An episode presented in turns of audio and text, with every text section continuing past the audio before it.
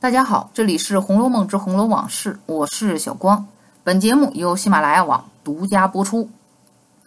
贾府内部状况百出，但是贾母老太太却是睁只眼儿闭只眼儿及时行乐。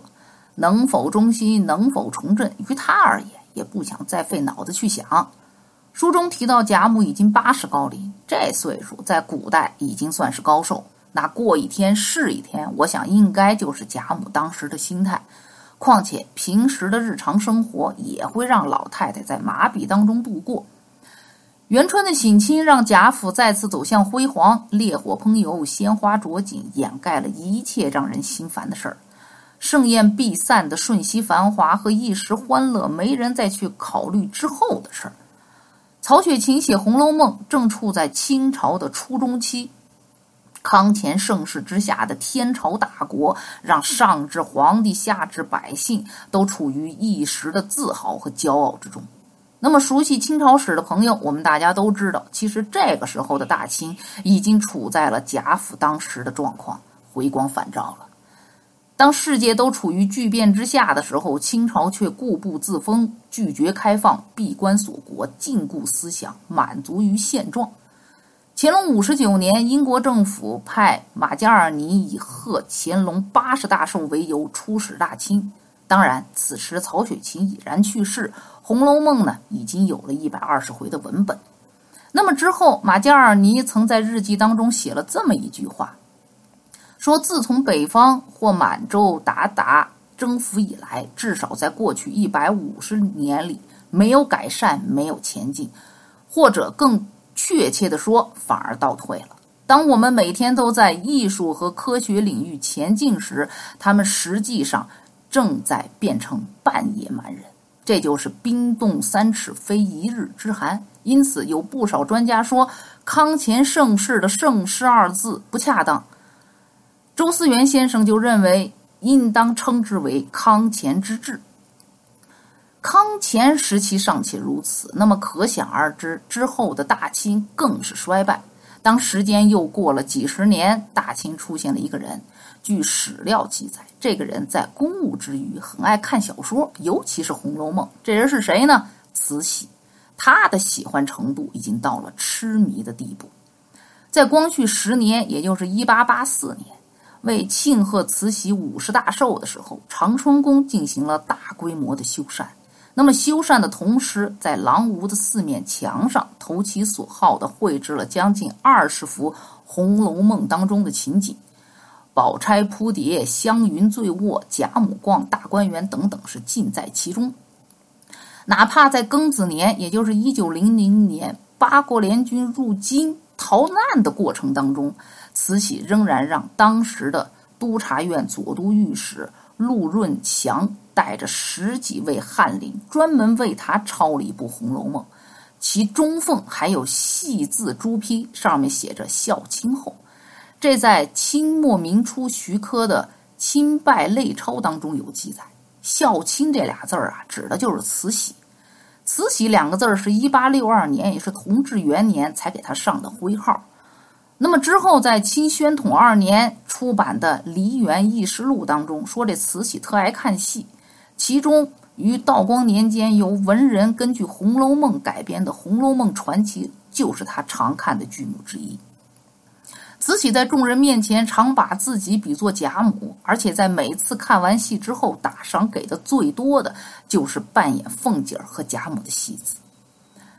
两个人一对比，那么有人就说这贾母是大观园中的西太后，这西太后是大清国的贾母。除了慈禧喜欢贾母的个人原因之外，细想想，其实这俩老太太还是蛮像的。虽然说一个来自于小说，一个来自于现实。之前说过不少关于贾母的话题，老祖宗呢是个爱享乐、会享乐的老太太，老佛爷更是如此。贾母折腾一个府，慈禧折腾一个国。贾母八十大寿的时候是在七十一回，说八月初三是贾母八旬之庆，议定于七月二十八日起至八月五日，让荣宁两府齐开宴宴。王公贵族、皇亲国戚、公主、郡主、各官长、诰命等等是来往不绝，各种家宴也是大小不断。且自七月上旬送礼者更是络绎不绝，礼部也好，元春这贤德妃也罢，都是有礼物送达的。至二十八日，梁府中俱悬灯结彩，笙箫鼓乐之音通衢月巷。总之，贾母生日是热闹非凡。花费也自然不小，否则贾琏也不会向鸳鸯开口说暂借，把贾母用不着的金银家伙运出一箱去典当了。几千两银子就这样消失在迎来送往的面子之中，而此时贾府已经是危机四伏、风雨飘摇了。慈禧老佛爷六十大寿的时候，大清国的局面也和贾府的状况一样，但是老佛爷却不顾岌岌可危的国家已然内忧外患。根据皇太后六旬庆典档案资料记载，说这次大寿的费用来自于从筹备饷需边防经费粮款中提用了一百万两，从铁路经费当中挪用了两百万两，向京内外成功摊派。收了两百九十八万余两，那这些都是可查的。至于隐性的还有多少，那不得而知。六旬庆典是光绪二十年十月十日，这都是阴历啊。而当年的七月一号，中日正式宣战，一边是前方战事吃紧，军费开支屡屡告急，一边却是生日庆典大肆挥霍浪费的面子工程。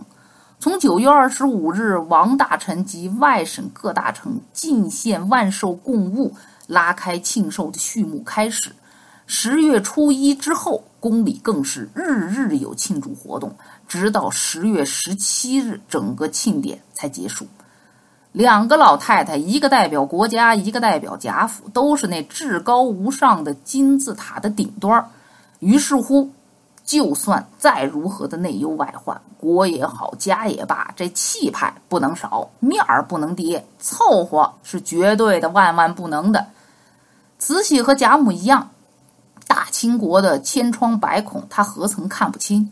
在他心里，或许真的认为省吃俭用、紧巴巴的过日子，就真的可以振兴大清朝，让国家恢复昔日风采吗？就真的可以让北洋水师大获全胜吗？就真的可以无视他国的先进技术存在，自认为自己是亚洲第一强国吗？这税师真的因为自己不享乐而惊醒吗？所以既然无能为力，那还不如跟贾母一样及时行乐，掩耳盗铃的做个鸵鸟，烦心之事让后人去操心。然而他和贾母都忘了荀子的那句：“不积跬步，无以至千里；不积小流，无以成江海。”汪洋补牢，为时未晚呐。那好，那今天的《红楼梦之红楼往事》就到这里结束。我是小光，本节目由喜马拉雅网独家播出。我们下期再见。